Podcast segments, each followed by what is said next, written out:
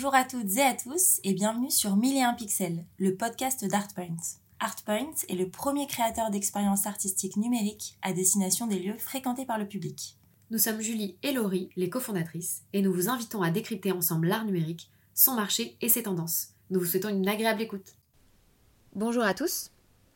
Le marché de l'art ne saurait exister sans ses collectionneurs, et il en est de même pour le marché des NFT.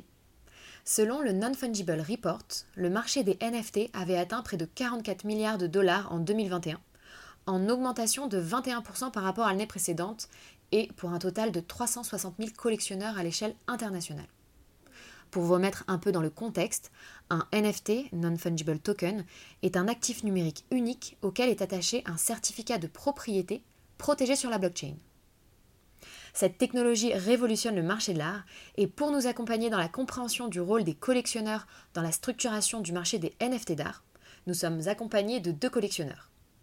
Benoît Couty, créateur du MOCA, cofondateur de la société de conseil en crypto-art OX Art, initiateur de l'espace New French Touch sur Super Rare et cofondateur de la NFT Factory, ainsi que Brian Becafico, alias Artemore, membre du comité de curation New French Touch et NFT spécialiste chez Softbees.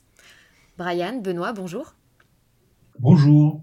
Merci de nous recevoir. Bonjour. Euh, donc euh, déjà pour commencer, euh, Benoît, est-ce que tu peux te présenter en quelques mots, nous rappeler ton parcours et comment tu t'es lancé dans la collection de NFT Oui, bien sûr. moi, tout a commencé, ce n'est pas forcément quelque chose de prévisible d'ailleurs, parce que je suis avocat depuis 20 ans, donc euh, et en fait, les NFT ont un peu changé ma vie, ou sont en train de changer ma vie. Et c'était pas forcément prévisible il y a, il y a cinq ans. Et en fait, tout a commencé avec euh, une mission dans le cadre de mon métier d'avocat, où j'ai travaillé sur la fiscalité des crypto-monnaies, et euh, où j'ai voulu un peu enquêter sur tout ce qui se faisait en termes de, de use case. Et donc, je suis tombé sur les NFT, qui à l'époque était quelque chose de très euh, décent. Et donc, j'ai acheté à cette occasion, donc c'était en décembre 2018, mon premier NFT, qui était un terrain dans un métaverse qui s'appelle euh, Crypto Voxels, maintenant qu'on appelle Voxels. Et donc j'ai acheté ce terrain, je me suis rendu dans ce métaverse et j'ai commencé à parcourir, le métavers. Et j'ai découvert que, euh, surprise, il y avait des artistes qui construisaient des galeries et qui exposaient leurs œuvres. Et euh, j'ai été vraiment étonné, surpris et fasciné par ce qu'ils qu'ils faisaient. Euh, moi, je suis amateur d'art depuis très longtemps, mais ce que j'ai vu, en fait, ça m'a frappé euh, parce qu'il y avait une énergie un peu particulière. C'était très différent de ce qu'on pouvait voir dans l'art digital, en fait, et c'était très euh, spontané, euh, voilà, très avec une énergie très fraîche, etc. Et aussi euh, des artistes qui abordaient les thèmes de, la, de crypto, avec la culture crypto, les valeurs crypto. Et donc j'ai été tout de suite fasciné et j'ai tout de suite décidé, voilà, je me suis tout de suite dit, il faut absolument que je, regarde ça de près. J'ai contacté ces artistes. Il faut comprendre qu'à cette époque, c'était un tout tout petit, tout petit écosystème. Hein. En fin 2018, il y avait quelques milliers d'utilisateurs, quelques peut-être centaines, même pas d'artistes, euh, et quelques dizaines ou vingtaines de collectionneurs. Et donc j'ai pu contacter facilement ces artistes par Twitter, etc. Et on a échangé. Et, et j'ai, comme j'avais un terrain, euh, je me suis dit, bah, allez, je vais faire un muséum en crypto et je vais exposer ces artistes. Et alors la, petite histoire qui est un peu rigolote, c'est qu'à l'époque, moi, euh, même si j'étais fasciné par cette euh, nouvelle façon de s'exprimer, euh, j'étais pas, j'avais pas encore fait le, la démarche d'acheter. Je me disais encore, c'est bien, j'aime bien, mais de là acheter un GIF ou un JPEG, euh, faut pas exagérer. Donc, euh, et ce qui s'est passé, c'est que les artistes, pour me remercier de, de, faire la promotion de leur art, en fait, c'est eux qui m'ont spontanément donné des, des, NFT. Donc, je me suis retrouvé avec des NFT d'art dans mon wallet. Déjà des premiers airdrops. Voilà, des premiers airdrops, ça se faisait beaucoup à l'époque hein, entre les artistes qui se soutenaient mutuellement. Et donc, je me suis retrouvé avec des NFT qui sont arrivés dans mon wallet, et puis j'ai rapidement reçu des offres. Euh, des gens qui voulaient me racheter ou qui me qui, qui étaient jaloux parce que j'avais tel NFT de tel artiste. Et c'est là que j'ai compris le déclic, c'est là que j'ai compris qu'en fait ça avait vraiment une valeur et que j'ai décidé de, de collectionner. Voilà, c'est comme ça que ça a commencé. Génial. Euh, et toi, Brian, est-ce que tu peux euh, nous dire lorsque tu t'es lancé euh, dans la collection de NFT bah, Je pense que c'est un peu comme Benoît, on arrive au NFT un peu par serendipité, quoi, un peu par hasard à plein d'égards. Moi, ça avait commencé notamment parce que j'étais passionné de des faussaires, euh, avec de Trek et de toutes les, un peu ce qu'on appelle les white collar criminals, quoi, et tous les, les, les, personnages que tu retrouves dans les bouquins d'Agatha Christie, etc. Et donc les faussaires, c'était un, d'entre eux.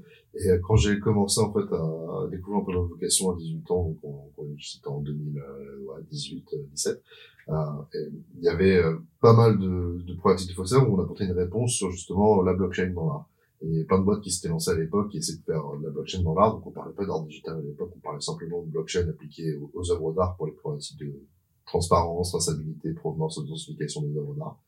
Euh, la plupart des boîtes qui sont lancées à l'époque n'ont pas franchement marché puisqu'il y avait plein de problèmes euh, de friction entre le physique et le digital, etc. Et, fiscaliser une solution digitale, c'est un peu compliqué parfois. Et le ciblage aussi de, la cible. On essaie de toucher les gens du monde de l'art, de la blockchain, ce qui était un petit peu compliqué déjà à l'époque. Euh, même aujourd'hui, ça c'est un peu challenging, alors que pourtant on en parle beaucoup. Euh, donc euh, ouais, il y, a tout ça. Et, et après, moi, c'est à force de lire là-dedans, je suis tombé sur des gens qui écrivaient comme bah, Fanny Lacoublé, comme Jason mm. Bailey, comme George Bach. et de fil en aiguille, je suis tombé notamment sur le projet de Kevin Abosch qui s'appelait I Am a Coin, mm où c'est le premier artiste à se lui-même. Et, euh, et euh, en fait, j'avais acheté ce projet-là, euh, c'était un token fongible, à l'époque, il n'y avait même pas de visuel, c'était purement conceptuel, quoi. C'était un token de, je crois, 10 mm. millions en, supply, on parlait pas de scarcity. Enfin, tous les sujets qu'on parle aujourd'hui qui sont centrales, finalement, au NFT n'étaient vraiment pas abordés à l'époque. Et, euh, et, de fil en aiguille, bah moi j'ai suivi un peu à l'époque, euh, pareil, moi j'étais jeune, donc tu vois, quand j'étais sur j'étais sur les pages de mine des CryptoPunks, des trucs comme ça, mais mm. ça coûtait 300 balles, des choses comme ça, c'était même ça, c'était pas dans, dans, dans mes budgets. Donc euh, en fait, euh, quand j'ai eu il y, a, il y a deux trois ans, j'ai eu une rentrée d'argent notamment, et en fait ça m'a permis de commencer à acheter des choses. Et le premier, la première fois que j'ai entendu le terme NFT, c'était dans une story de Beeple où en fait il dit ah ouais les, les NFT, il disait lui-même, je sais pas ce que ça veut dire honnêtement, je sais pas à quoi ça sert, mais en gros c'est des œuvres d'art dans la blockchain et là ça me clique parce que du coup je savais ce que c'était les œuvres d'art dans la blockchain et l'intérêt fondamental de la traçabilité de la provenance, etc. pour, pour les œuvres d'art physique. Je dis pour l'art digital, pourquoi pas? Ça fait quand même des années que je connaissais le travail de Beeple. Et en plus, il disait, en gros, dans son communication, c'était euh, ça coûte un dollar, vous avez rien à perdre, les gars, franchement, euh, allez-y, tu vois. Je me dis, oui, bon, il, a pas tort, quoi. Et en plus, son gateway, euh, moi, à l'époque, j'avais pas forcément de crypto, etc. J'avais un wallet, mais du coup, là, j'ai juste payé en carte bleue, en l'occurrence. Et euh, c'est comme ça que j'avais commencé avec finalement le Genesis de Beeple que j'ai eu la chance d'avoir pour un dollar justement en drop parce qu'on était euh, c'est une édition de 100 on n'était pas beaucoup quand on était peut-être 200 sur, le coup tu vois donc c'était assez facile de l'avoir au final et, euh, et de fil en aiguille après bah, pendant tout ce mois finalement toute cette fin d'année 2020 on, voyait quelque chose qui se passait quand même et euh, je suis resté impliqué là-dedans en même temps de finir mes études chez, chez Institute of Art et, euh, et voilà, du coup, j'ai continué à, à, collectionner depuis et j'essaie de faire la carrière professionnelle dans ce milieu-là maintenant. D'ailleurs, on peut retrouver euh, sur ton Twitter euh, quelques-uns des artistes que tu collectionnes. Ouais. Il y a toute une euh, liste, et puis mes wallets sont tous attachés à mon nom qui est Artemor, euh, Artemor.th, Pantesos. Enfin, tu peux tout retrouver généralement assez facilement de, de, ma collection. Donc, je le mets un peu sur Instagram quand, quand, quand je me déterre à, à, faire des petits posts, etc.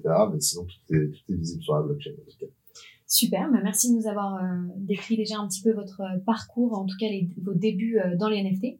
Donc pour commencer euh, cette euh, discussion, euh, on souhaitait un peu se questionner sur le profil des collectionneurs de NFT aujourd'hui. Donc on est tenté dans une première approche de distinguer un peu deux profils de collectionneurs. D'un côté le collectionneur investisseur qui spécule sur des plus-values potentielles et de l'autre le collectionneur amateur, passionné, véritable mécène d'art digital, de crypto art.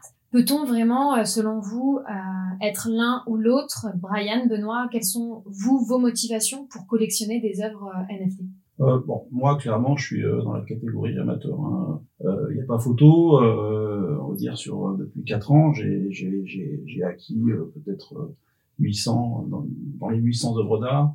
enfin 800 ouais, 800 NFT, mais qui sont à 95% des œuvres d'art. J'ai quelques collectibles, mais très peu.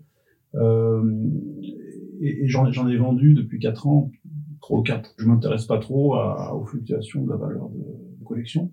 Euh, moi, l'important, c'est de construire quelque chose. Voilà, j'ai encore une fois, j'ai j'ai été vraiment fasciné par euh, par ces artistes, par par leur message, par leur esthétique, euh, par la technique qu'ils utilisaient. Et, et, et, voilà, et je, en collectionnant, l'acte de collectionner, c'est c'est aussi l'acte de euh, sponsoriser, mm. c'est l'acte de supporter, de, de financer euh, ces artistes parce qu'on a envie qu'ils continuent, parce qu'ils ont un message qu'on estime important. Et c'est mon cas. Moi, moi, clairement, quand j'achète une œuvre, c'est parce que, non seulement parce que j'aime, mais parce que j'ai envie que l'artiste s'exprime, j'ai envie que l'artiste soit vu, que son message soit passe. Donc, euh, c'est aussi, euh, c'est aussi ça, moi, qui me motive. Euh, et puis, la collection, donc les artistes disent des choses, et le collectionneur, dans ma catégorie, euh, on souhaite aussi dire quelque chose avec notre collection. Mm. La collection, elle, elle, raconte une histoire, quelque part. Et, et, et, et, on, et voilà, donc moi je suis dans la catégorie plus amateur. Alors les, les, les collectionneurs, investisseurs, oui, il y en a. Euh, moi je comprends pas trop leur psychologie, ça existe, je sais, les traders, et, c'est bien qu'il y en ait, parce que ça, ça aussi, ça, c'est ce qui nourrit le marché, donc c'est très bien. Euh, c'est pas du tout mon caractère, mais euh, je les respecte et je travaille avec eux. Donc, euh, et puis de temps en temps, ils ont besoin de conseils aussi, donc je peux aussi les aider. Donc voilà. Mais donc tu vas plus regarder finalement la, la technique de l'artiste, euh, message qu'il souhaite porter. Euh, Aujourd'hui, euh, euh, qu'est-ce qui te fascine tout particulièrement? Est-ce que tu collectionnes plus une, un savoir-faire qu'un autre? Est-ce qu'il y a des Mm. messages qui te touchent plus que d'autres? Est-ce que tu peux nous parler peut-être de trois artistes que tu apprécies tout particulièrement? Oui, moi, je, encore une fois, c'est vraiment ce que j'ai, ce que j'ai vécu quand j'ai découvert ça. J'ai, j'ai senti une énergie, j'ai senti quelque chose, une fraîcheur et euh, une esthétique un peu particulière. Et, et en fait, depuis ce moment-là, je, c'est ce que je cherche en fait. Donc, c'est ce que je cherche chez les artistes. Je suis pas non plus euh, accroché à ce côté historique.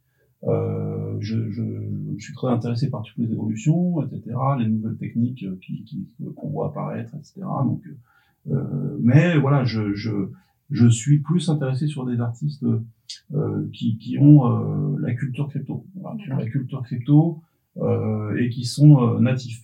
Voilà, les, les, artistes natifs de, de, de cet écosystème qui était là au tout début. Je suis moins sensible, même si j'essaye moi-même de sortir de mon, de mon cercle, je suis moins sensible aux artistes qui n'étaient pas dans ce milieu et qui y rentrent, Mm. euh, sauf si euh, ils jouent vraiment le jeu, sauf s'ils embrassent ces technologies, s'ils comprennent les codes, s'ils étudient euh, entre guillemets euh, les cryptos, qu'est-ce que ça veut dire, du point de vue idéologique, euh, sociétal, etc. Et, mais, mais pour moi, c'est un prérequis. Euh, je suis pas très intéressé par les artistes de l'art digital qui euh, euh, font un NFT juste pour faire un NFT et euh, qui ne sont pas dans cette mouvance euh, crypto. Euh, voilà. Et sur les et je réfléchis euh, depuis trois ans et je suis toujours en cours de réflexion. Et cette réflexion là avec Brian notamment dans le comité de curation euh, New French Touch sur qu'est-ce que le crypto art, est-ce qu'on peut lui donner des frontières, est-ce qu'on peut le définir. Euh, c'est compliqué. Moi, j'ai des propositions là-dessus. Euh, Il y, a- il y a des thèmes qui reviennent, des esthétiques qui reviennent. On pourra en reparler. Mais je, je me pose cette question et j'essaie d'y travailler. J'essaie de donner un peu les contours Mm. de ce qu'est le crypto art par opposition à l'art digital. C'est euh, c'est une très bonne question et c'est aussi une question qu'on se pose euh, au sein d'Artpoint. Et, euh, et donc toi, de ton expérience, est-ce qu'il y a beaucoup d'artistes qui se définissent eux-mêmes comme crypto-artistes? Ah oui, c'est clair, c'est c'est extrêmement clair. Il y a un côté communautaire important en fait.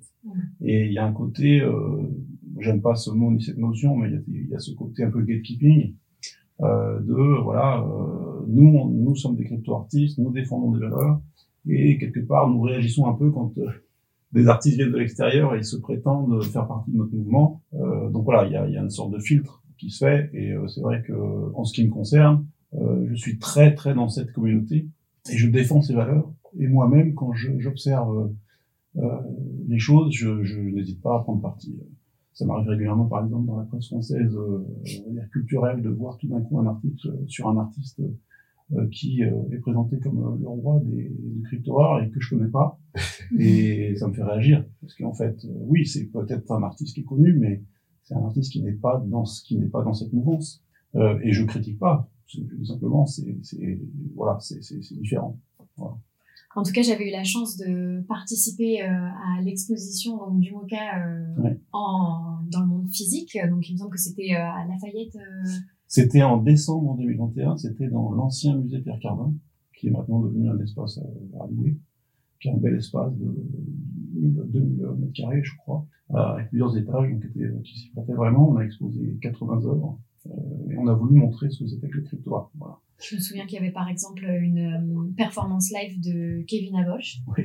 qui était euh, très impressionnante. Et aujourd'hui, si on veut retrouver ta collection, on peut également euh, visiter. Donc, Oui, alors nous, on n'a pas de site internet.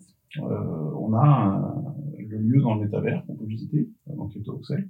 Et puis, euh, euh, des, euh, des- les collections sont aussi présentées sur, sous forme de DK, DK.art, qui sont des galeries sous forme Web 2, un truc, un défilage euh, avec un défilement 2D, mais qui est assez pratique. Donc, euh, sur mon Twitter, euh, sur le Twitter de Musée Crypto Art, on peut retrouver ces liens et donc aller, aller un peu consulter, naviguer dans la collection qui est, que j'essaie d'organiser petit à petit par thématique. super. Voilà. Brian, euh, donc, euh, quelles sont donc tes motivations euh, à, à collectionner euh, des œuvres d'art NFT. Euh, alors, juste pour revenir un peu sur la typologie, est-ce qu'il y a que investisseurs et collectionneurs Je suis pas sûr, franchement, parce que c'est des frontières qui sont à la fois très très poreuses et à géométrie variable au plan d'égards. C'est-à-dire que par exemple, il y a beaucoup d'artistes qui sont même collectionneurs, parce que c'est des artistes, c'est des collectionneurs. Euh, il y a des gens qui sont investisseurs au long terme, il y a les flippers qui sont encore une autre catégorie pour moi.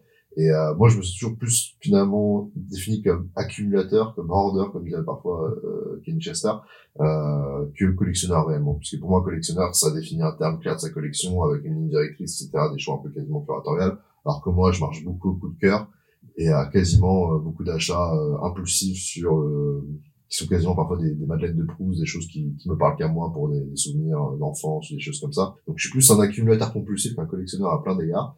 Et, euh, et c'est marrant parce que cette frontière elle-même, elle, est même poreuse au sein du monde de l'art. C'est-à-dire que moi, ça m'est déjà arrivé de conseiller des collectionneurs d'art euh, qui étaient vraiment collectionneurs d'art pour le monde de l'art dans le monde de l'art traditionnel et qui me demandaient de leur euh, construire des collections NFT. Et quand je leur demandais quel était euh, l'axe qu'ils voulaient pour la collection NFT, la réponse c'était tout le temps le retour sur investissement, qui était euh, venant quelqu'un qui est passionné d'art et qui est reconnu comme un collectionneur traditionnel, euh, c'était quelque chose qui était assez étonnant, qui je pense montrait pas mal encore parfois le euh, parfois le snobisme qu'il y a au niveau de l'art traditionnel sur la création artistique du Web 3. On dit souvent, on attend que les vrais artistes arrivent, etc. Alors qu'en fait, ils, sont déjà là. Mm. Et, euh, et que, ce genre de remarques viennent même des, des, des gens qui sont, qui sont euh, des collectionneurs professionnels, ça m'étonnait. Donc, tu peux être finalement investisseur dans le, Web, dans le NFT tout en étant collectionneur d'art traditionnel. Donc mm. là, il y a des géométries variables qui sont assez étonnantes. Et, euh, et finalement, euh, quand je faisais du conseil en art, parce que je, ce que je disais à ces gens-là, moi je suis pas régulé par la même, donc je fais pas de conseil en investissement. Euh, par contre, je peux faire du conseil en art. Et ceux qui me demandaient de conseil en art, finalement, c'était les gens qui venaient du Web3, des gens qui avaient de la crypto, qui n'avaient euh, parfois aucune base, on va dire, euh, de, de, de, du monde de l'art traditionnel, de culture artistique, etc., et qui du coup me demandaient des conseils là-dessus. Et un truc qui m'a rassuré, puisque et, et je l'ai vu à travers le temps sur les deux dernières années, il y a beaucoup de personnes qui ont commencé peut-être la collection de NFT euh, avec une approche d'investisseur et qui ont au fur et à mesure du temps, je pense à force mm. d'échanger avec des artistes, vraiment développé une approche de collectionneur et, et qui se sont alignés au fur et à mesure de, de voilà, l'approche retour sur investissement concrètement. Et, euh, et du coup, ça fait plaisir à voir. Il y a vraiment, je pense, une nouvelle vague de collectionneurs qui, qui, qui est issue du Web 3 et, et, qui a pas mal de porosité potentielle avec euh, le monde de l'art traditionnel. Euh, mais moi, voilà, j'ai toujours accumulé des trucs euh, tout le temps depuis que je suis tout petit. Je collectionnais les pierres, les timbres, euh, tout et n'importe quoi, euh, des choses qui valent de quelque chose à ce qui valent rien. Tu vois, les petites canettes, les petits trucs de canettes de bière, enfin, tous les trucs que les gens aiment bien accumuler, etc. Je les ai un peu accumulés aussi. Et les NFT, c'est devenu une manière de le faire aussi, sans, on va dire, envahir mon espace personnel, parce que comme c'est matériel, c'est assez pratique à ce niveau-là. Et, et, du coup, je pense qu'il y a beaucoup de gens qui, ont beaucoup, beaucoup trop de trucs chez eux, et qui achètent beaucoup d'œuvres et qui finalement les ont jamais sur les murs, ils sont dans des tubes, etc. Donc, c'est, là, c'est un peu pareil. Et, euh, et voilà, moi, cette démarche-là, c'est vraiment venu par euh, oui, l'envie de, de, vouloir accumuler des choses, de voir des choses qui me plaisent, d'avoir l'envie immédiate de, de me l'approprier, quoi, de cette manière. Et euh, mais en tout cas, la typologie d'achat, elle est vraiment à géométrie variable, et c'est pas franchement, la plupart des, collectionneurs NFT, je pense pas que ce soit des mecs comme moi qui ont 25 ans, quoi. Mm-hmm. Je pense que la plupart, c'est des millénials, des gens de la génération 8, des gens qui ont plutôt entre 35 et 55 euh, ans, quoi, concrètement. Mm-hmm. Euh, alors qu'on on écoute la presse, on a l'impression que c'est que des jeunes de 18 25 ans, tu sais, alors qu'on n'a pas d'argent. Donc, à un moment, si on. Alors, t'as tout à fait raison, et moi, c'est quelque chose qui m'a surpris, en fait, parce que, au tout début, si tu veux, dans le, dans le crypto, euh, crypto en particulier, ben, c'est anonyme, on sait pas à qui on a affaire. Et euh, les artistes, moi, j'avais un peu cette image que c'était des jeunes geeks euh, de 20 ans. Et au fur et à mesure où je découvrais l'identité des artistes, je tombais sur des, des, des, des, personnes qui avaient 30, 40, 50 ans. Euh, voilà, donc c'était ça aussi, ça m'a interrogé. Alors, il y a des explications. Et puis, alors, tu as utilisé un mot que, que j'aime beaucoup, la Madeleine de Proust. C'est, il y a un peu ça dans le crypto de façon générale. Euh, le crypto c'est les thèmes un peu euh, des jeux, il y a le thème des jeux vidéo, vintage, il y a le thème de, de l'esthétique euh, des premiers displays euh, digitaux, les premières télé, mm. le glitch, mm. chez ces choses-là en fait. Donc il y a tout, voilà. Il y a, il y, a, tout un, il y a tout un environnement esthétique qui peut-être n'était pas encore exploité d'un point de vue artistique, et que cette population d'artistes, crypto-artistes, exploite à 100% et à fond. Et, et c'est un des éléments de, pour moi de reconnaissance d'un marqueur de crypto art, c'est toute cette culture euh, années 80 de l'électronique, des premiers mm. affichages électroniques, des jeux vidéo, euh, qui sont tous dans notre tête, dans notre mémoire, la Madeleine de Proust. Et quand on voit une œuvre de crypto art, on, de crypto art, on reconnaît ça. Et donc il y a ce côté, même pour moi sur euh, sur le crypto art dans ma collection, ce côté Madeleine de Proust qui est très important effectivement. Avec le pixel art, hein, notamment. Tout à fait. Et, le, glitch, qui a aussi une, voilà, qui qui, qui, a, aussi une thématique. Euh... On est également très très fan euh, de glitch art euh, au sein d'Artpoint. En tout cas, c'est très intéressant. Ce que t'expliquais tout à l'heure, Brian, effectivement, les frontières entre collectionneurs investisseurs, collectionneurs amateurs sont peut-être très poreuses.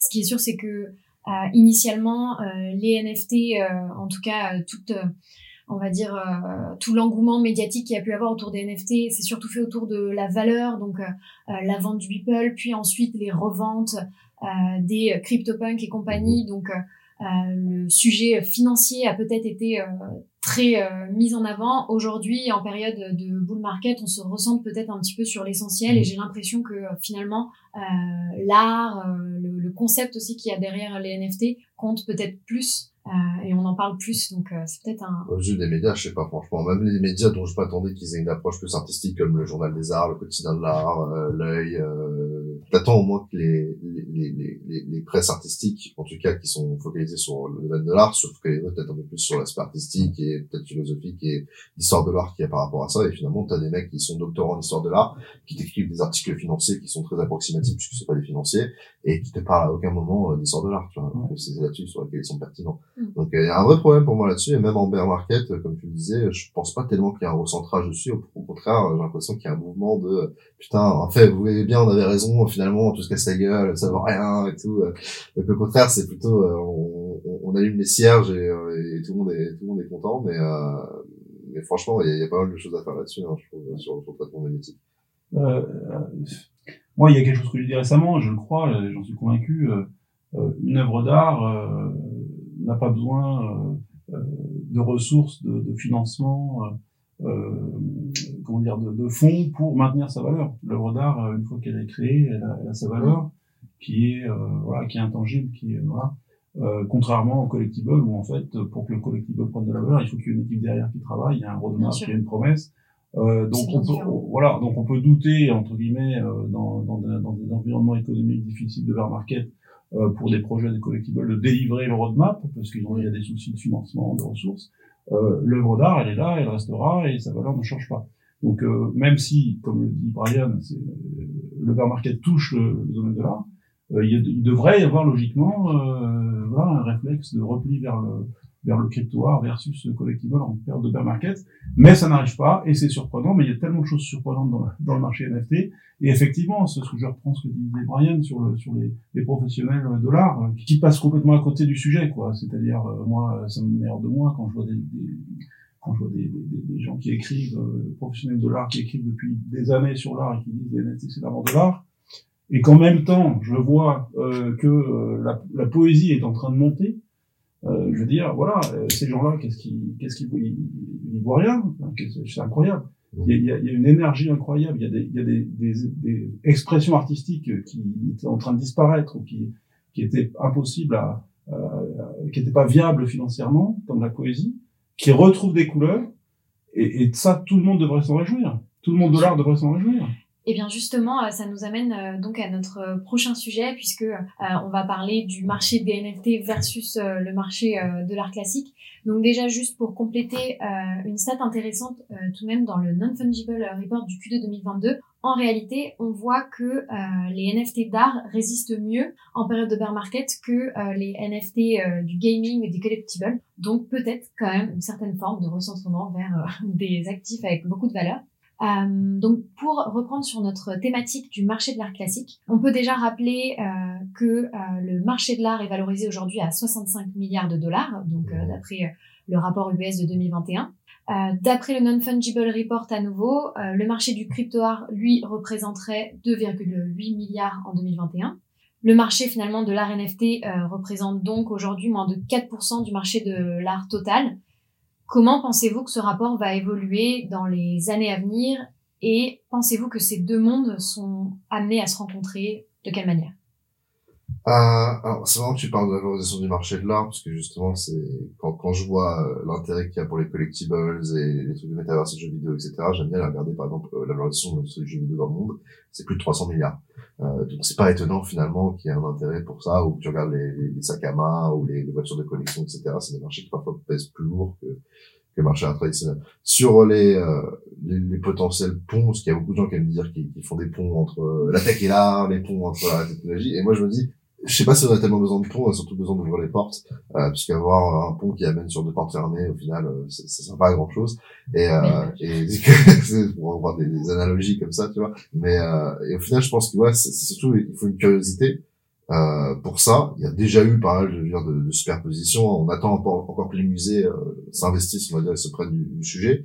C'est un peu justement aujourd'hui le rôle des, des, maisons de vente, que ce soit Christie ou Sotheby's, Aujourd'hui, on a un rôle de légitimateur, euh, c'est-à-dire qu'on fait un peu le rôle des, des musées, c'est-à-dire que les musées sont censés être des légitimateurs, sont censés être des gens qui euh, te donnent, on va dire, tes lettres de grâce en tant qu'artiste, euh, en étant dans des collections permanentes. Et aujourd'hui, ces lettres de grâce, euh, pour certaines personnes, en tout cas, c'est pas, c'est pas, c'est pas ce que tout le monde pense, hein, mais une bonne partie du marché considère que finalement, c'est un peu ceux de bis et Christie's qui vont aller attribuer ces lettres de grâce-là, et c'est un peu l'accomplissement d'être présenté dans ces maisons de vente là pour certains artistes. Il y en a d'autres qui sont qui, ont, des visions un peu plus on va dire des gens web 3 quoi qui, qui veulent pas avoir affaire avec les maisons de vente. Je préfère être Moka par exemple mais euh, tu, tu vois il y a des il y a des vrais sujets. Et en fait euh, aujourd'hui euh, et tu parlais la dernière fois il y, a, pas de rapport il y avait un rapport récemment sur les les JNF, les jetons non fongibles, on reprendre le terme à la française, euh, qui faisait des suggestions justement qui étaient un peu floues au niveau de, de la culture. C'était un, un, rapport qui était proposé au, ministère de la Culture et euh, qui parlait un peu justement du sujet sur euh, la représentation muséale, etc.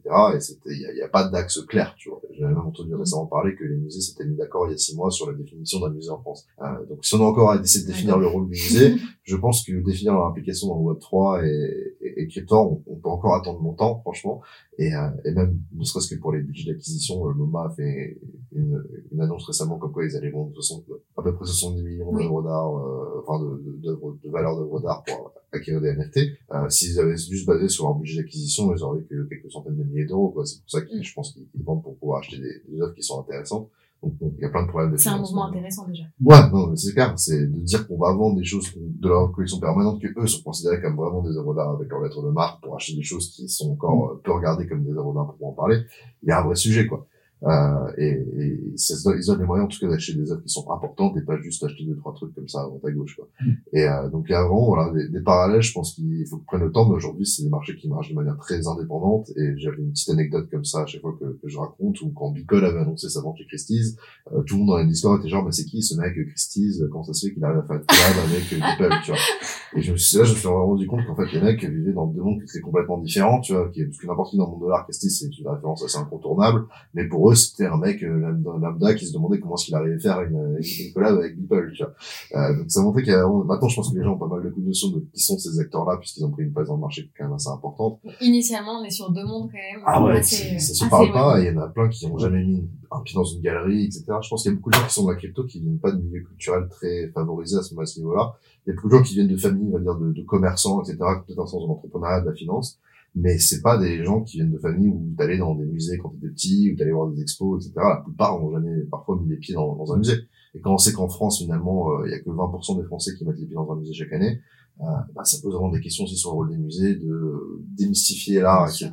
Et, et aujourd'hui, euh, un des arts les plus démystifiés, j'ai envie de dire, c'est l'art en format NFT.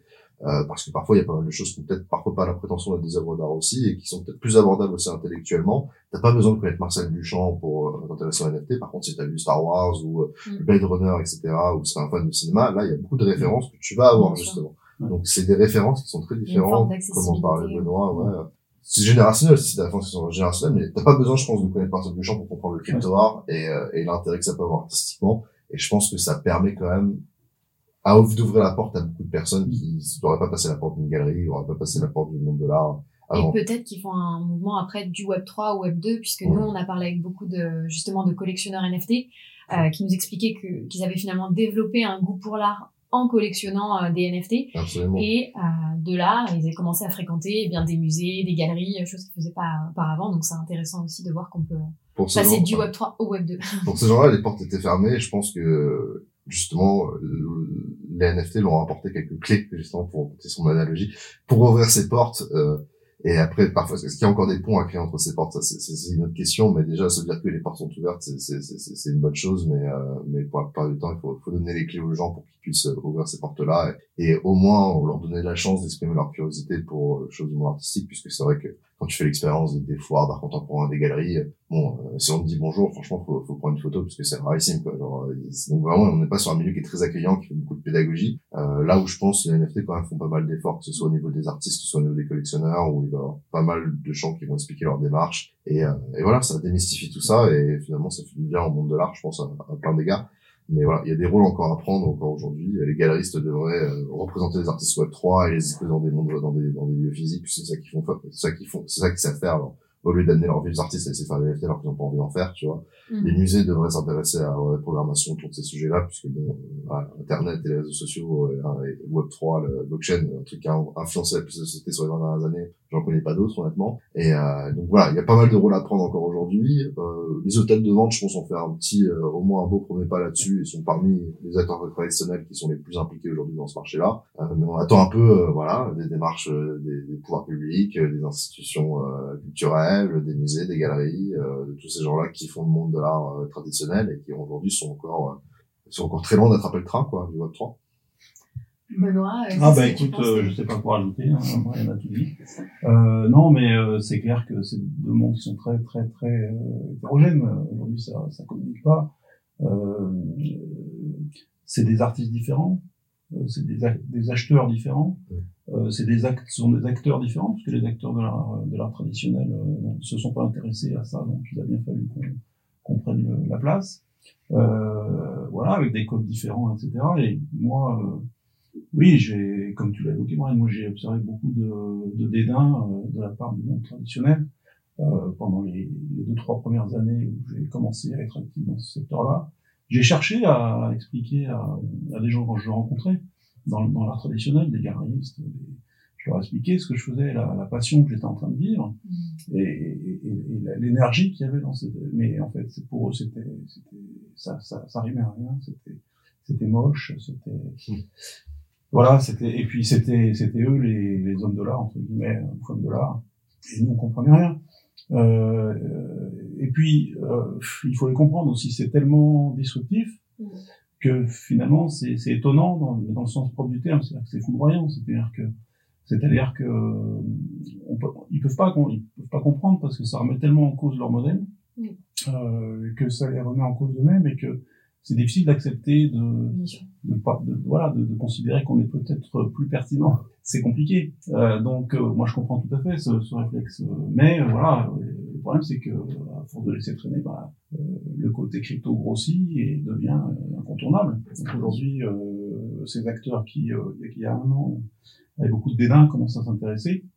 Mais il y a du chemin et, et nous, entre guillemets, nous qui sommes dans ce secteur depuis le début, bah, on a, on sait, on sait pas tourner les pouces, on a, on a travaillé et on est pertinent aussi.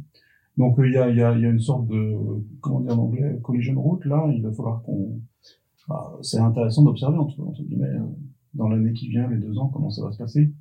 Euh, les musées, euh, effectivement, commencent à s'intéresser en France. J'espère qu'en France, on sera peut-être un peu en avance, parce qu'en France, les musées, la culture, l'art, c'est quelque chose d'important. Bien sûr, et on a des top artistes aussi. Voilà, on a des top artistes, etc. Je sais que ça, ça réfléchit beaucoup. Après, il y a des problèmes de réglementation euh, pour les cryptos, parce que les personnes publiques, publiques, pour qu'ils puissent détenir des cryptos, c'est compliqué. Donc, euh, dans tous ces sujets, c'est pas que le sujet artistique, c'est le sujet technologique. Donc, c'est lié, c'est très lié. On peut pas, euh, on peut pas embrasser les, les cryptos et les NFT sans euh, accepter les crypto-monnaies. Donc, euh, c'est aussi un sujet. Donc, euh, on peut pas dire oui, moi j'aime, j'aime bien l'art, je veux faire du crypto art, mais je veux pas entendre parler de crypto. Euh, pour moi, c'est tellement lié qu'on peut pas, euh, on peut pas les séparer. C'est sûr. Sur le sujet de la reconnaissance institutionnelle, je juste rajouter que je pense que le, crypto art et NFT partagent pas mal la destinée qu'a eu la photographie au début du siècle dernier, on a dit que la photo allait tuer la peinture, etc. Et Même les impressionnistes euh, à l'époque. Pareil, et, et, surtout notamment du street art, en fait, plus mm. récemment, quoi, qui a été pour très longtemps euh, considéré les street artistes plus comme des vandales que des artistes, mm. et qui a, on force de constater qu'aujourd'hui, parmi les artistes les plus valorisés au monde, il y a une bonne poignée de street artistes, quoi. On pourrait citer Banksy, euh, juste pour citer que lui, quoi, mais où aujourd'hui personne ne se permettrait dans le monde de l'art de dire que Banksy n'est pas un artiste, tu vois. Là où, au début des années 2000, euh, on pouvait y aller à boulet rouge, pas de problème, on Mm. applaudissait limite, tu vois.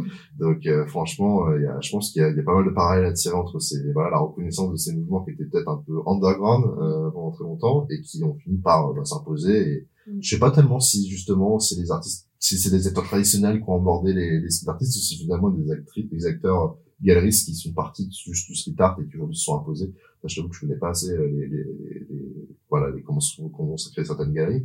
Mais euh, je pense que voilà, il y a beaucoup de street artistes qui aujourd'hui euh, vont pas Mhm. chez les artistes traditionnels parce qu'à l'époque, quand ils allaient les voir, on les envoyait vraiment chez, tu vois. Euh, donc c'est clair. Moi, je pense que Mhm. tout cela se, se tire des balles dans le pied, euh, malgré eux, que d'approcher ça avec euh, snobisme et, euh, Mhm. et, et dédain, quoi. Donc, euh, En Ah. tout cas, ce qui est sûr, c'est que quand on avait lancé également euh, l'aventure Hardpoint, Mm. on était parti du constat, il y avait un peu euh, une incohérence entre d'un côté euh, des artistes qui par nature sont toujours à l'avant-garde, donc dès qu'il y a de nouveaux outils, euh, bah, ils ont pour habitude de s'en emparer et d'explorer en fait de, de nouveaux médias.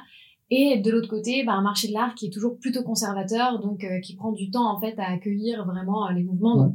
C'est peut-être pour ça qu'on a besoin aussi de collectionneurs comme vous pour aller soutenir euh, les artistes. Et après, comme tu disais, Brian, je pense que les institutions ont aussi un rôle à jouer. Euh, donc à voir Ouais. si on arrive à concilier euh, ces deux mondes. Il y a, il y a un sujet, c'est qu'il y a, il y a la disruption artistique, où là, effectivement, on peut, on peut comprendre que euh, une nouvelle tendance artistique met du temps à s'imposer et qu'elle est discréditée au début, etc.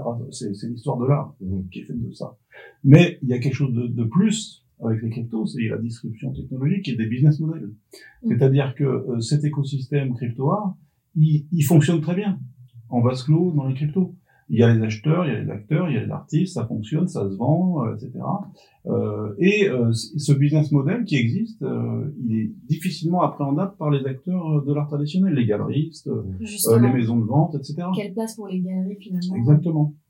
C'est compliqué. C'est compliqué parce que, encore une fois, euh, moi, j'aimerais pas être à la place euh, de Sotheby's, euh, j'aimerais pas être à la place des grands galeristes parisiens, parce que c'est compliqué, parce que parce que vous avez un écosystème qui fonctionne en fait en dehors de, de, de- de- du fiat entre guillemets fiat, c'est le truc crypto.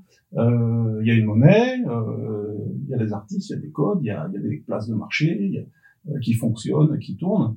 Et, et, et, et en fait, bah, du côté traditionnel, c'est pas les mêmes acteurs, c'est pas les mêmes artistes, c'est pas les mêmes façons de payer, et donc c'est compliqué. Donc, et, mais on est au tout début. Donc, Ça veut dire qu'on réfléchit.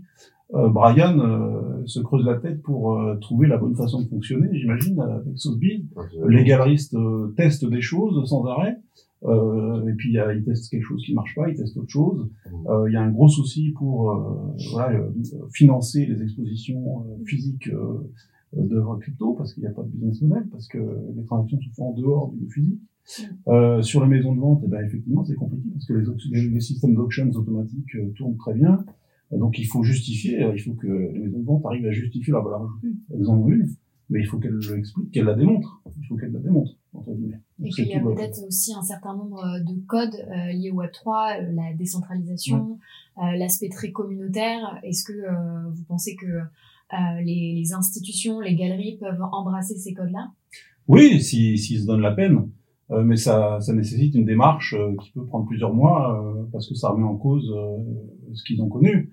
Donc, euh, et puis il y a cette couche euh, presque idéologique euh, que certains peuvent ne pas accepter ou refuser. Euh, je veux dire, les, les cryptos, il y a, y a une idéologie derrière euh, de liberté, de vie privée, etc. Et en fait, tout le système traditionnel fiat est basé sur l'absence de l'absence d'anonymat. Et donc c'est très compliqué quand vous êtes un acteur qui est lié, qui est soumis à ces réglementations euh, qui nécessitent de lever l'anonymat, à, aller chercher des acteurs qui eux fonctionnent dans l'anonymat et qui, et qui y tiennent et qui en font euh, une valeur, une valeur importante pour eux.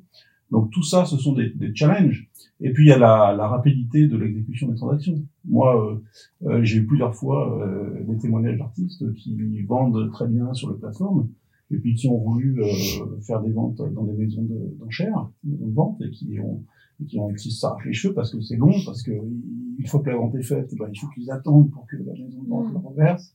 Donc, donc il y a tout ça à gérer. Donc c'est c'est c'est compliqué, c'est long, mais je pense qu'avec la volonté, euh, et là, bah, par exemple, Sotheby's, clairement, a la volonté de, euh, j'imagine, la volonté de s'impliquer là-dedans, donc on trouvera les solutions, en solution. Mais je pense que tu vois, la différence, parce que c'est vrai qu'on a une grosse team, on est à quasiment 12 ou 15, quoi, celui sur le sujet, donc c'est quand même une team assez importante. Je pense que pour les galeristes, spécifiquement, ce qui fait clairement défaut, c'est le manque de vision stratégique. C'est-à-dire que les galeries, c'est parmi les secteurs économiques dans, qui a le moins de taux d'endettement financier euh, de tous les secteurs économiques du monde. C'est-à-dire qu'une entreprise classique a souvent un taux d'endettement entre 30 40 quasiment parfois de leur, capital social. Les galeries, on est à moins de 5 de taux d'endettement. Ça veut dire qu'il y a quasiment aucun emprunt bancaire qui sont réalisés par les galeristes pour financer leurs activités. Pourquoi? Parce que les galeries, c'est ces entreprises commerciales qui vivent un peu à court terme sur leur trésorerie d'année en année. Et finalement, le, le, le, gros de leur capital financier, c'est finalement leur capital foncier, c'est-à-dire c'est le lieu qu'ils ont. Et, et, quand on voit que des galeristes comme Gagosian, etc., qui vont acheter des espaces à Séoul, etc., finalement, c'est plus de la stratégie euh, de développement foncier et d'acheter des, des, des, biens fonciers intéressants qu'ils pourraient revendre avec plus-value plus tard, que vraiment de développer une activité dans ces endroits-là. Euh, et parfois, il faut quasiment aucun marketing, ils sont un peu cachés, euh, donc même quand ils ouvrent un nouvel espace. Donc, il y a beaucoup de problèmes par rapport à ça, et finalement, les galeristes ont du mal à savoir c'est quoi leur plus-value, fondamentalement, et la ressource et capacité qu'ils ont, et c'est pour ça que je disais plutôt, quand tu as des galeristes qui viennent me voir en disant comment je peux faire pour que mes, artistes fassent des NFT, je leur dis vous trompez complètement, c'est pas ça qu'il faut faire. Si nos artistes ils, voulaient faire des NFT, ils ont déjà fait sans vous, déjà de base, ils ne seraient pas venus vous demander. Et surtout, bah, s'ils sont pas capables d'en faire tout seuls, euh, c'est un gros red flag pour qui que ce soit qu'on achèterait, qu'ils aient fondamentalement besoin de leur galeriste, que demain vous travaillez plus avec lui, ça veut dire que le mec n'est plus produire quoi. C'est comme acheter un peintre qui ne peint pas quoi. Euh, donc euh, il y a, y a, un gros problème là-dessus et moi je leur dis souvent fondamentalement les galeristes ils ont deux savoir-faire. Le premier, euh, c'est euh, de représenter des artistes émergents, de trouver les jeunes artistes et, parier sur eux, sur leur succès. Et il y a plein d'artistes, je pense, du Web3 et des NFT, qui ont peut-être pas forcément le code du Web3 aussi eux-mêmes. Hein. Il y en a beaucoup qui arrivent et qui découvrent la blockchain et, et tout ça en même temps qui, qui vont monter des œuvres. Donc en fait, il y a, les codes, je pense, sont un plus, mais sont pas forcément une nécessité à plein d'égards. Et, euh, et au final, chercher des jeunes artistes je pense y a plein d'artistes NFT qui aimeraient bien avoir une carrière dans le monde de traditionnel aussi également. Et ça, les galeristes, ils peuvent apporter quelque chose. Et surtout, il y a beaucoup des artistes qui sont présents dans le Web3 qui n'ont jamais exposé de leur vie et qui seraient ravis de pouvoir avoir une exposition, un solo show euh, dans un lieu physique. Et ça, les galeristes, ils peuvent le faire dès demain. Ils peuvent mettre ça en place très facilement. Après, il y a des problématiques de, de budget, puisque bah, les, les, écrans, ça coûte un peu plus cher que la peinture blanche et les clous, quoi. Donc, en termes de scénographie, euh, ça, ça coûte plus cher qu'une expo traditionnelle. Mais voilà, il y a plein de choses à faire, et je pense qu'ils sont toujours à voir euh, qu'est-ce que je peux faire avec, avec les artistes que j'ai maintenant, et ils ne pensent pas du tout à se dire qu'ils vont aller chercher les nouveaux talents de demain euh, dans le monde du Web 3. Alors que je pense que c'est vraiment là le, le, rôle crucial pour eux à, à jouer là-dedans. Et pour l'instant, j'ai vu très peu euh, de galeristes qui avaient pris ce, ce chemin-là. Et tu le vois, par exemple, euh, même Kamel Ménor, qui, qui représente, euh, entre autres choses, Niel Beloufa, qui est un artiste qui est impliqué dans la crypto depuis très longtemps, n'est pas du tout impliqué à aucun moment dans ses activités NFT. Euh, pourtant, c'est son galeriste dans le monde art traditionnel. Donc, il y a vraiment une décorrélation entre les deux, mais je pense qu'il y a un rôle à jouer en tout cas des galeristes dans la représentation de ces nouveaux jeunes artistes et la présentation bah, de nouveaux mouvements et pourquoi pas euh, faire en sorte que ces artistes-là puissent faire carrière en dehors du Web 3 mais aussi dans l'art traditionnel. Quoi. En tout cas, on, voit que c'est deux mondes qui restent encore euh, assez cloisonnés, mais il y a des réflexions dans les maisons de vente, dans les grandes institutions, euh, suite à l'euphorie qu'il y a eu en 2021 sur le marché du crypto-art. Aujourd'hui, euh, on observe euh, donc une certaine stagnation, il y a un ralentissement euh, des NFT. donc malgré cela, on était tout à l'heure que les NFT d'art résistent mieux. Aujourd'hui, donc le marché est très certainement en train de se structurer. selon vous, qu'est-ce qui pourrait permettre un véritable essor aujourd'hui des NFT d'art? Alors pour moi, c'est c'est vraiment, enfin ce que je reproche à l'écosystème crypto, c'est qu'il fonctionne un peu en vase clos. Euh, justement, c'est ce qu'on disait, c'est deux mondes différents. Bon, c'est deux mondes séparés. Mais euh, il y a une espèce de complaisance aussi du côté crypto à fonctionner en vase clos. Et moi, c'est un peu un, un, de mes chevals de bataille, c'est-à-dire que je, je, je, cherche vraiment à, à, sortir de ce vase clos. Et, et ça passe forcément par euh, des prises de parole euh, que je fais aujourd'hui, et puis aussi euh, par des événements physiques. Euh, si on, euh, j'ai décidé moi en décembre 2021 d'investir pas mal d'argent pour faire cette exposition euh, dans le monde réel, c'est parce que je sentais que c'était, il fallait absolument qu'on aille parler à d'autres gens que à nos potes crypto entre nous. Et, et donc, et, moi mon rêve, ben, c'est des expositions de crypto art où il y aurait des enfants, des grands-parents, des gens qui n'y connaissent rien à la crypto et qui viennent découvrir ces, nouvelles esthétiques, ces nouvelles techniques. Et aujourd'hui, c'est très très peu le cas. Mm. Aujourd'hui, euh, la difficulté, euh, c'est que les, les, les œuvres de crypto art sont exposées à 90% euh, dans le monde physique, euh, dans des événements euh, Web 3. Donc Mm. dans des conférences NFT, On a déjà un public euh, assez où c'est uniquement un, un, public sensible, et puis un public de développeurs Web 3. Donc est-ce que euh, le crypto art est, est réservé exclusivement à des développeurs Web 3 Non. Le crypto art, c'est de l'art et, c'est- et ça devrait être vu euh, par des enfants, des grands-parents, des familles. Et donc aujourd'hui, c'est pas le cas. Donc, Donc, plus, euh, de, plus de sensibilisation à travers euh, des prises de parole et également des des expositions, expositions. au plus grand nombre. Moi- c'est ce que je fais. Euh, J'essaye de, par exemple, sur NFT euh, New York, euh, c'était pas très intéressant pour moi d'aller essayer d'exposer des œuvres d'art dans le main event NFT euh, New York parce que c'était euh, une population de développeurs Web 3. En revanche, ça m'a intéressé de faire l'exposition à l'Alliance française à New York euh, en, en side event ou satellite parce que euh, bah, c'est ce qui s'est passé. La C'est population les, les, gens qui sont venus voir cette exposition euh, ne connaissaient rien au Web 3 et on a eu des enfants et on a eu des grands-parents, on a eu des familles et moi j'ai eu le grand plaisir, un des grands plaisirs dans ce domaine que j'ai- le plus grand plaisir que j'ai eu ces, ces derniers mois, ces dernières années, c'était de faire visiter à des, enfants et leur expliquer les œuvres de crypto art, qu'est-ce que ça voulait dire, etc. C'était un des grands plaisirs et je ne demande qu'à refaire ça. Et c'est intéressant puisque euh, le rapport de la fondation Artec, donc le Artec Report 2022, euh, donnait les top 3 motivations euh, pour commencer à acheter des NFT auprès d'un public de collectionneurs d'art traditionnel. Et euh, en numéro 1, on avait plus d'expositions pour euh, présenter les NFT. Et dans les top 3 motivations euh, pour acheter plus de NFT, donc là des personnes qui en avaient déjà acheté, on avait également euh, des, euh, des expositions en fait qui inspirent, qui éduquent et qui permettent du coup de vendre. Donc euh, peut-être que les expositions sont effectivement un bon moyen pour sensibiliser une plus grande partie de la population et, euh, et permettre aux NFT d'art de, de prospérer. Brian, euh, le challenge, c'est l'adoption, hein, fondamentalement. C'est le même challenge pour le monde de l'art traditionnel, j'ai envie de dire.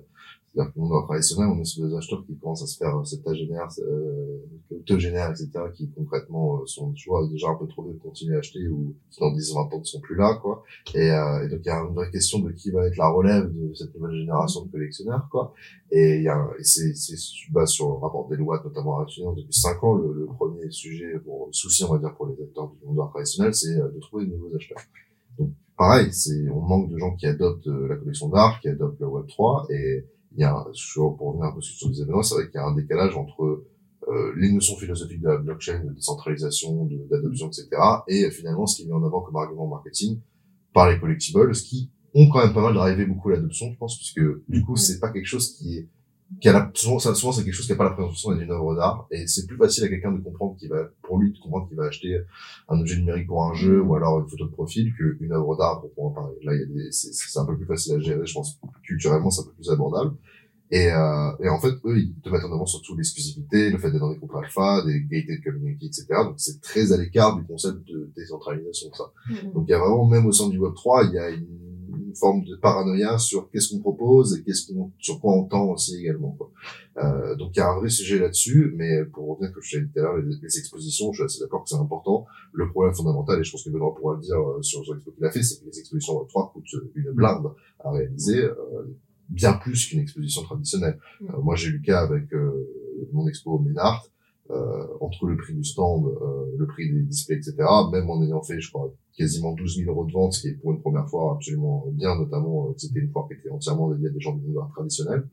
Euh, mais quand tu prends des commissions qui sont plus basses que dans le monde traditionnel, c'est-à-dire que tu ne demandes pas 50%, en général c'était 20%, et qu'en plus, bah, ça te coûte, euh, grosso merdo, ça m'a coûté 6 000 euros à organiser ça, bah, avec 12 000, euh, 12 000 euros de, de, de revenus à 20%, bah, j'étais en perte sèche de quelques milliers d'euros, tu vois. Là où si j'avais été sur une expo traditionnelle où j'avais des, des choses physiques, j'aurais juste à accrocher euh, deux, trois trucs un peu de peinture blanche, c'était fait, tu vois. Donc ça m'a coûté bien, bien plus cher.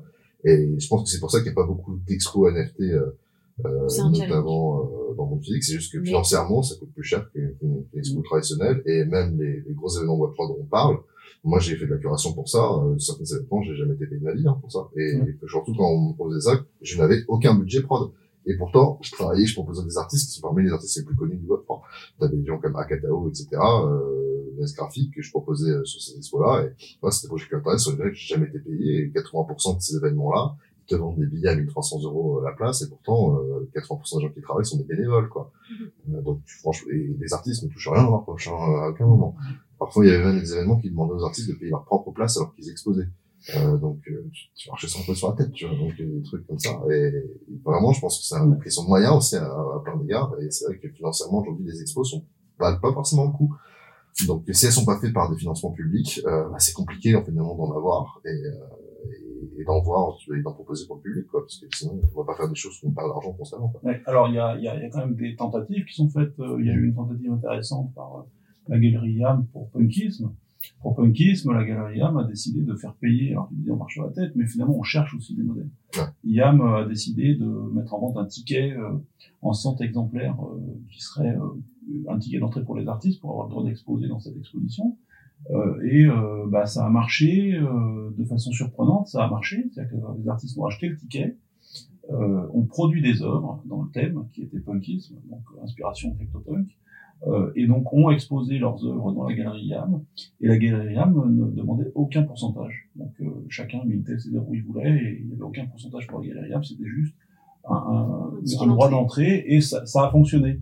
Est-ce que c'était un, euh, est-ce que c'est, est-ce qu'on peut le reproduire ou pas? Je sais pas. On cherche tous. là, on a une initiative intéressante et avec la NFT Factory. Bien sûr. Tu connais la NFT Factory, il y aura une galerie, il y aura une exposition, il y aura de l'exposition permanente. Ça sera ouvert au public. Donc, est-ce que cette galerie va être au sein de la, de la NFT Factory juste un, un coût? Euh, C'est-à-dire qu'on n'arrive pas à rentabiliser cette, cette ligne de business galerie sera finalement un coût, mais un coût pour de l'image? Ou est-ce qu'on va arriver à créer un vrai business model sur la gestion de la galerie?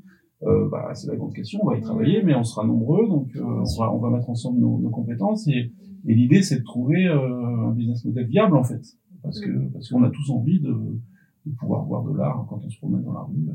Et c'est ce qu'on va faire à la NFT Factory. Il y aura, il y aura les gens qui viendront à la NFT Factory, ben, ils verront de l'art.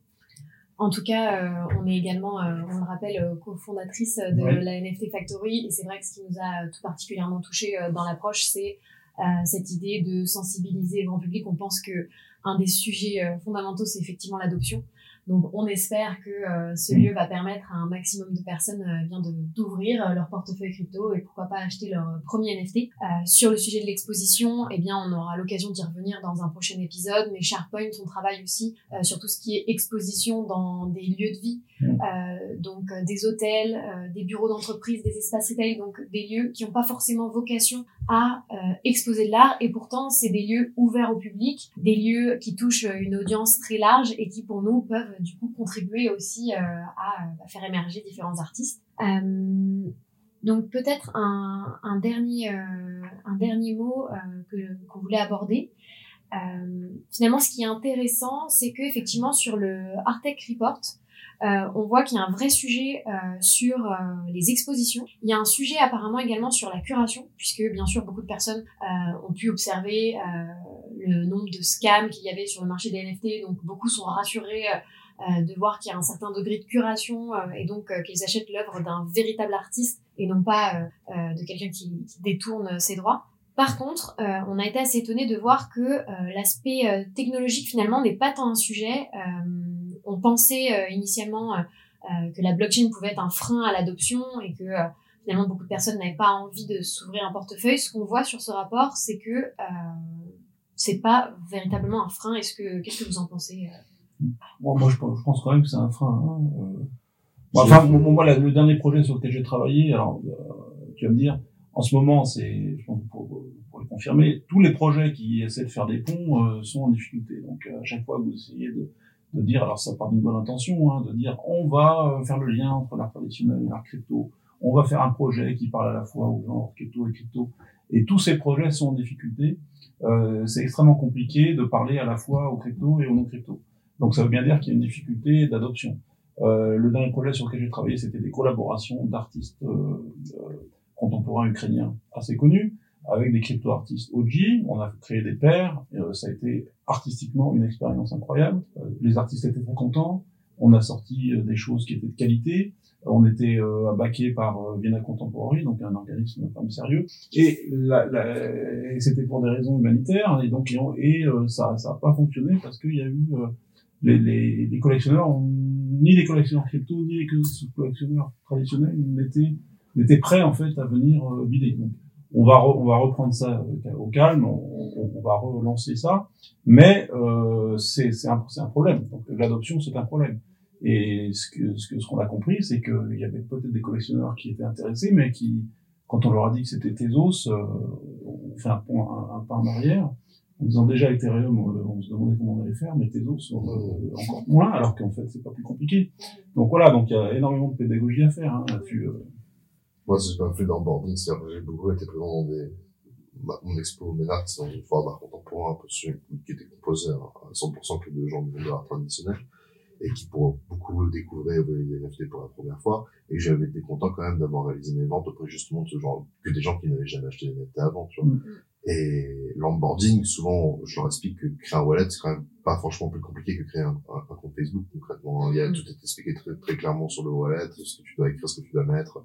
Et il y a quatre étapes à suivre. Voilà, c'est pas très très compliqué. L'achat de crypto est un peu plus compliqué. Euh, si tu veux faire un carte de crédit via Moonpay, etc., ça va, mais c'est sûr que ça me prend euh, concrètement à chaque fois c'était une demi-heure par personne, quoi. Si si les gens sont sont sont, sont pas hyper à l'aise. Et euh, mais in fine, ça se fait. In fine, ça se fait. C'est rarement le point vraiment bloquant. Après, c'est toujours pareil. Moi, je me rappelle la première fois que j'avais dû faire un virement bancaire, euh, que j'ai vu un RIB, je comprenais rien à ce que c'était quoi le numéro à quoi il correspondait, tu vois. Quand tu découvres un truc pour la première fois, t'es toujours un peu perdu, tu vois. Après avoir fait deux, trois fois, ça va. Et moi, c'est ce que je fais avec ma mère, par exemple, qui a son propre wallet, etc. J'ai pas ça, c'est phrase, il y a que elle qui, que elle qui l'a. Et je quoi me dire, ah, putain, ouais, je vais faire ça, etc. Et j'essaye de, quand on fait ça ensemble, de lui dire, ok, tu fais tout, euh, je regarde ce que tu fais, mais essaie de faire tout tout seul, comme ça, tu vas prendre la main, tu vois. Et maintenant, elle y arrive très facilement, elle s'achète des toute seule, elle achète des trucs sans, sans, sans, sans, consulter, et elle y arrive très bien.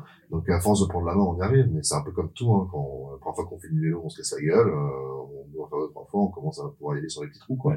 Et Donc, est-ce que tu penses Mais ça, ça se fait physiquement, c'est plus facile d'expliquer physiquement. Absolument, quand C'est compliqué de faire, d'expliquer ça en ligne, et euh, c'est vrai que l'onboarding il est extrêmement facile quand on est en tête à tête et qu'on fait le truc ensemble. Mmh. Et donc ça nécessite d'avoir la structure qui euh, qui euh, crée le lieu physique et c'est pour ça aussi que la factory euh, va jouer son rôle. À la NFT Factory, il y aura effectivement un, un stand pour onboarder. Tout à fait, et c'est crucial. Est-ce que on peut dire finalement que n'importe qui peut collectionner de l'art NFT Ouais, bah, surtout sur tes autres, on pourra parler. Moi, c'est souvent ce que je commence avec des mecs de l'art traditionnel, c'est, euh, quand ils me disent, euh, oui, le NFT, ça coûte cher pour commencer, je fais, vous avez 5 euros? Et ils me disent, euh, ah, bah, je vais 5 euros, je vais faire un café. Et je dis, écoute, je te crée un relais de Tessos, je t'envoie 5 Tessos dessus et on va acheter des trucs, quoi. Et ça, c'est bien plus facile. Et après, les mecs, ils me rappellent deux semaines plus tard, ils me disent, ah, j'ai acheté ce truc à 10 000 euros, tu vois. Alors que, tu vois, tu juste fait commencer avec 5 euros, tu vois. Et c'est vrai que, bah, sur Tessos, tu fais commencer à acheter de l'art, même avec 1 euro, en réalité et d'un café quoi et c'est un peu pour reprendre le truc de Beeple franchement c'est quoi un euro vas-y euh, fais pas chier quoi concrètement euh, essaye quoi et c'est vrai qu'essayer c'est le, c'est le meilleur moyen euh, de commencer sur tes sources notamment t'as des choses qui sont pas chères qui sont quand même artistiquement assez intéressantes pour la plupart euh, qui je pense paraît plus à des mecs du monde de l'art traditionnel notamment sur la photo sur des choses comme ça bah oui, euh, aujourd'hui on peut même avoir que 1 euro sur son compte bancaire et, et commencer à collectionner des NFT. Ouais. Et, euh, et ça, c'est, je pense que le monde de l'art ne, peut jamais, euh, ne pourra jamais en dire autant, quoi. C'est-à-dire que commencer une collection d'art euh, dans mon personnel avec 5 euros, euh, c'est juste impossible, quoi. sauf si on te donne les œuvres d'art, quoi. mais, mais, mais, voilà, donc je pense que ouais, hein, clairement, c'est notamment grâce à Tessos, ces endroits-là, et, et pour, ça a permis beaucoup d'adoption de Tessos, je pense notamment aux artistes du, de pays émergents comme bah, les Philippines, le Venezuela, l'Amérique du Sud, etc., ou pour qui 30 dollars de gaz, 30 dollars c'est l'équivalent de deux semaines de cours, ça va, donc c'est pas possible 30 dollars de, gaz. Donc quand tu leur dis c'est 10 centimes de gaz, ils sont à peu, à peu près à, à l'envisager, et encore tu as même des fondations qui te donnaient des crypto-monnaies gratuitement pour que tu puisses y participer, mais euh, Tesos ça participe à participer grandement à l'adoption généralisée euh, par les artistes de la blockchain et des NFT euh, de, de gens de qui pays où ils n'auraient pas pu faire autrement. Quoi. Les, artistes brésiliens sont majoritairement sur Tesos, puisque dans le Brésil, c'était pas des pays où tu as des revenus mensuels très, très importants, et du coup, Ether, c'est juste pas possible. Donc euh, ces blockchains-là, elles apportent aussi, aussi des, des, propositions artistiques intéressantes, mais des modèles euh, qui, qui correspondent à des, à, des, à des, cas particuliers, notamment de pays, de artistes qui viennent de pays, euh, de ce genre de pays, qui sont des artistes qui n'avaient jamais eu accès au monde de l'art traditionnel, puisque complètement si c'était pas en mesure d'exposer à New York, Paris ou Londres, euh, ou à Hong Kong, Tokyo, c'est où c'est t'as quelques capitales comme ça, quoi, mais si tu fais pas partie de ces capitales-là, que t'habites à Nairobi, euh, tu, tu vas jamais pouvoir faire carrière, quoi, tu vois, donc, euh, il y a un vrai problématique sur l'exotisme, on va dire, de l'art, qu'on retrouve pas, je pense, en NFT et en blockchain. Ouais, ça c'est, c'est, il y a beaucoup d'artistes justement de ces pays-là qui témoignent et qui expliquent que ça a complètement euh, euh, changé leur vie et ça les a sauvés parce que ils étaient dans des impasses parce qu'ils étaient dans venaient d'endroits où en fait ils n'avaient pas accès à, ces, lieux-là, à ces personnes-là, et que les NFT leur, a permis de, voilà, de, se montrer, etc. Je pense que ça c'est quelque chose que je reproche un peu aussi au milieu de crypto, euh, c'est le fait que voilà, quand on, quand on, quand on est riche en crypto, on a tendance à, à garder son, son, sa fortune crypto entre guillemets et pas, à pas la dépenser. Et je pense que le, il y aurait vraiment un intérêt pour tout l'écosystème, euh, finalement, un enjeu important euh, sur l'adoption à ce que euh, ces, ces, ces well, quoi, ces riches crypto, euh, dépensent de l'argent, tout simplement. Dépensent de l'argent pour l'adoption, dépensent de l'argent pour créer des lieux d'onboarding. Euh, donnent, je veux dire, moi, j'ai commencé à collectionner très tôt, mais j'ai mis du temps à, à faire la démarche d'achat. Et ce qui m'a aidé, c'est qu'on m'a donné des NFT. Donc euh, donner des NFT aussi, pourquoi pas, euh, c'est un, un, moyen d'onboarder les gens, euh, c'est une volonté qu'on peut avoir. Et euh, je pense qu'il y a pas mal d'acteurs dans le qui devraient un peu mettre leur, aller chercher leurs sous-sous dans leur poche et, et, et, sortir l'argent qui tourne en rond, mm-hmm. qui tourne en rond dans les cryptos et, et, qui devrait plus circuler, qui devrait plus circuler sur des projets concrets. Voilà. En tout cas, collectionner euh, des NFT, finalement, euh, si on soulève un peu le verrou euh, technologique pour reprendre euh, l'image euh, sur la porte. Finalement, on voit que c'est accessible à tous. C'est vrai que c'est, on est sur des, des, budgets qui peuvent être très raisonnables. on n'a pas la problématique voilà, de devoir passer la porte d'un musée et ensuite de devoir trouver les murs pour les exposer. Donc finalement, on encourage tout le monde à eh bien passer cette porte-là. Est-ce que vous avez un conseil du coup pour des collectionneurs en devenir qui chercheraient à se lancer? Alors il y a, y a, une expression dans les cryptos qui marche bien, c'est le DIY, euh, euh, do it yourself. Hein Dior, do it yourself. C'est vrai que euh, dans les cryptos, on a tendance à être un peu perso et mais c'est parce que aussi moi je l'ai vécu. essayer de convaincre les gens c'est compliqué. Les gens ont leurs idées et, et ils se laissent pas convaincre parce qu'ils sont fiers. On est tous fiers, on n'a pas envie de changer d'idée. Et donc, euh, c'est en fait c'est la curiosité. En fait, il faut il faut attiser la curiosité, mais il faut pas forcer, il faut pas essayer de convaincre les gens. Souvent, c'est c'est même contre-productif quand on essaie de, convaincre les gens, on, les retranche encore plus dans leur certitude. Euh, voilà, donc euh, il faut montrer. Je pense qu'il faut montrer ce qu'on fait, et et et, et, l'art en fait est un bon moyen aussi de passer des messages. C'est-à-dire que euh, vous pouvez parler pendant trois heures à essayer de convaincre quelqu'un que les cryptos c'est le futur euh, il va vous envoyer balader, il va pas changer d'avis, au contraire. Par contre, peut-être en, en, simplement en voyant une œuvre d'art, euh, il va peut-être recevoir un message qui va être beaucoup plus convaincant. Donc, euh, donc euh, pour moi, c'est aussi pour ça que je m'investis beaucoup dans l'art. Mm. Euh, c'est un moyen très efficace de passer des messages. Et oui, l'émotion, c'est exactement. bah, sur la rhétorique, il y a deux éléments. Il y a toujours persuader et convaincre. Et je pense que convaincre, on a beaucoup d'arguments, mais l'art, ça reste quand même quelque chose qui a beaucoup d'irrationnel et beaucoup d'émotionnel dedans, et que finalement, persuader quelqu'un euh, d'adopter euh, les NFT et, le crypto art, c'est peut-être plus facile ou plus efficace qu'essayer de le convaincre. Et, euh, et qu'au final, ils arriveront à se convaincre un peu, un peu plus tard, quoi. Mais voilà, aller chercher dans l'émotionnel, je pense que c'est c'est le challenge. Et, euh, et en gros, tu parles de l'adoption, mais c'est vrai qu'on parle toujours de l'adoption des gens du monde traditionnel, mais il y a beaucoup de gens qui ont des cryptos aujourd'hui qui n'ont pas de NFT. Je crois qu'il y a 20% des gens qui ont la crypto qui ont des NFT. Donc en fait, il y a encore beaucoup de chemin à faire, même dans les convaincus de la crypto, euh, d'adopter les œuvres d'art. Et là, finalement, c'est un travail qui, qui, qui, soulève vraiment un double challenge d'adoption, à la fois euh, d'un côté du monde traditionnel sur l'aspect technique de la blockchain et de côté de la, de la crypto, de l'intérêt des œuvres d'art pour en parler. Euh, et, et, voilà, les convaincre, on peut toujours parler de chiffres, de rationnel, etc. Mais c'est vrai que c'est des choses qui sont émotionnelles au final et, et persuadées. Je pense que c'est l'aspect de la rhétorique qui a été aujourd'hui euh, peut-être un peu trop ignoré et qui, qui mérite d'être mis en avant pour, euh, je pense, driver l'adoption à, à, une autre échelle. Il y a un sujet intéressant, euh, c'est que même dans les cryptos, en réalité, il y a des chapelles. Et par exemple, moi je l'ai vu parce que j'ai commencé à travailler dans les crypto-monnaies avant de me mettre en NFT. Et en fait, quand les NFT ont explosé, euh, les gens des cryptos ont vu d'un mauvais œil euh, l'explosion des NFT. Mm. Euh, et puis dans les NFT, euh, il y a Tezos, il y a Ethereum, et des fois on se tire dans les pattes. Mm. Il y a les il y a les Bitcoin maximalistes, maximalistes, il y a ceux qui supportent pas le proof of stake, etc. Ceux qui supportent pas le proof of work. Donc tout ça aussi, ça brouille les messages. Donc mm. il y aura aussi un effort, je pense, nous dans, dans notre écosystème à parler d'une seule voix. Et ça, c'est compliqué. Voilà. Brian, Benoît, merci beaucoup de nous avoir éclairés sur ces enjeux. On comprend euh, qu'il y a un véritable sujet sur l'adoption. On espère en tout cas que ce podcast contribuera à sensibiliser un maximum euh, de monde et peut-être éveiller, éclairer de nouvelles euh, vocations pour des collectionneurs NFT en devenir. Alors, écoute, merci Laurie de m'avoir permis de m'exprimer. C'est assez rare d'avoir le temps, d'avoir ce temps un peu long pour s'exprimer et c'est très agréable. Merci beaucoup. Et pareil, je te remercie Laurie. Et en plus, ça faisait plaisir d'avoir, euh, pour le coup, des questions qui étaient sourcées avec euh, des chiffres, etc., qui sont une bonne base de réflexion, je trouve, et euh, qu'on a, rarement l'occasion d'avoir dans, dans, les interviews, de se, baser au moins sur des données sourcées qui viennent de rapports, etc. Ça permet de cadrer la discussion et de, et de concret aussi, donc c'est agréable. Merci à tous les deux.